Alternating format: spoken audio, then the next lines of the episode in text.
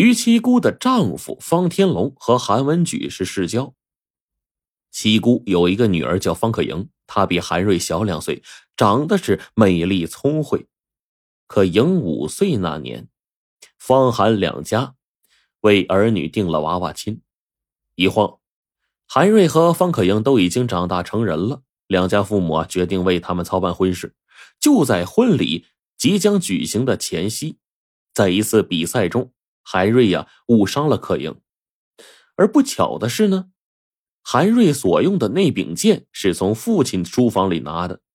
当时啊，传闻说有刺客要对韩知府行凶，所以韩文举呢在佩剑上悄悄涂了一种叫做七步散的剧毒。得知女儿中毒，于七姑立刻赶来，她用内功对女儿进行了急救，可命算是保住了，但是面部却因为中毒留下了后遗症，她变得口眼歪斜，而且呢肤色紫黑。一个如花似玉的美少女，就变成了人见人厌的丑八怪。那这样一来，韩文举夫妇就提出了退婚的要求。方天龙和七姑哪里肯依呀？他们斗不过有权有势的韩知府。不到一年，方天龙就被活活的气死了。于七姑对韩家的所作所为义愤填膺。方可英虽然成了丑女，但是韩瑞对这个青梅竹马的恋人。一往情深，无奈婚姻大事全凭父母做主，韩瑞唯有默默的流泪。因为上述这段纠葛，自知理亏的韩文举对于七姑避之唯恐不及。方韩两家断交之后，他差不多有五年时间没见过于七姑了。现在听说这位江湖女杰找上门来，韩文举啊，心中实在是慌乱的很。可是还没等韩知府回避呢。于七姑已经是来到他的面前了。只见于七姑卸下肩上的担子，笑吟吟的对着韩文举说：“亲家公，一向可好啊？”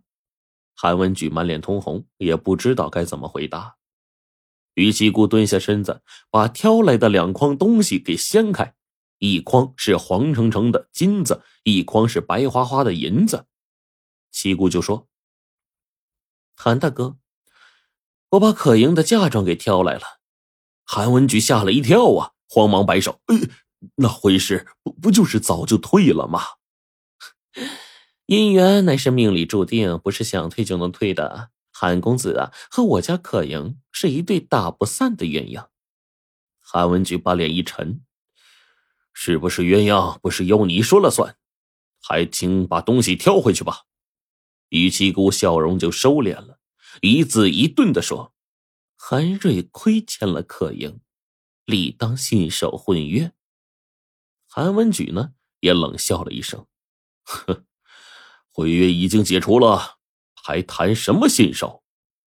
七姑强压下心头的怒火，争辩道：“我找半仙算过命，除了可盈，韩瑞这辈子谁都娶不成。”这话戳到了韩文举的痛处了。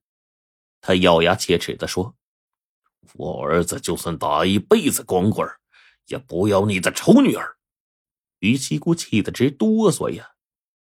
他一巴掌拍碎身旁的案几，狠狠的骂道：“老天有眼，你家韩瑞肯定打一辈子光棍说完，七姑挑着担子转身就走。看着于七姑远去的背影，韩文举啊，紧皱双眉。他开始怀疑那诡异的幽香。他想，这诡异的幽香啊，可能和这武艺高强的女人有关。于七姑走了没几天，绍兴府总兵张浩来看望韩文举。张浩是韩文举的童年，两人交情深厚。闲谈中，韩文举说起了儿子的婚事，不禁长吁短叹呢。张浩就说。令郎才貌出众，实在是难得的佳婿啊！师兄若是不嫌弃的话，我愿将小女若兰许配给他。韩文举一听，喜出望外，但是很快他又顾虑重重。啊，贤弟，就就不怕？张浩脖子一梗，小弟行武出身，鬼怪之谈绝不放在心上。不管怎样，送亲时我亲自呼叫，人也罢，鬼也罢，谁敢来侵扰？我老张让他有来无回。韩文举是热泪盈眶啊，站起来就深深的给张好作了个揖。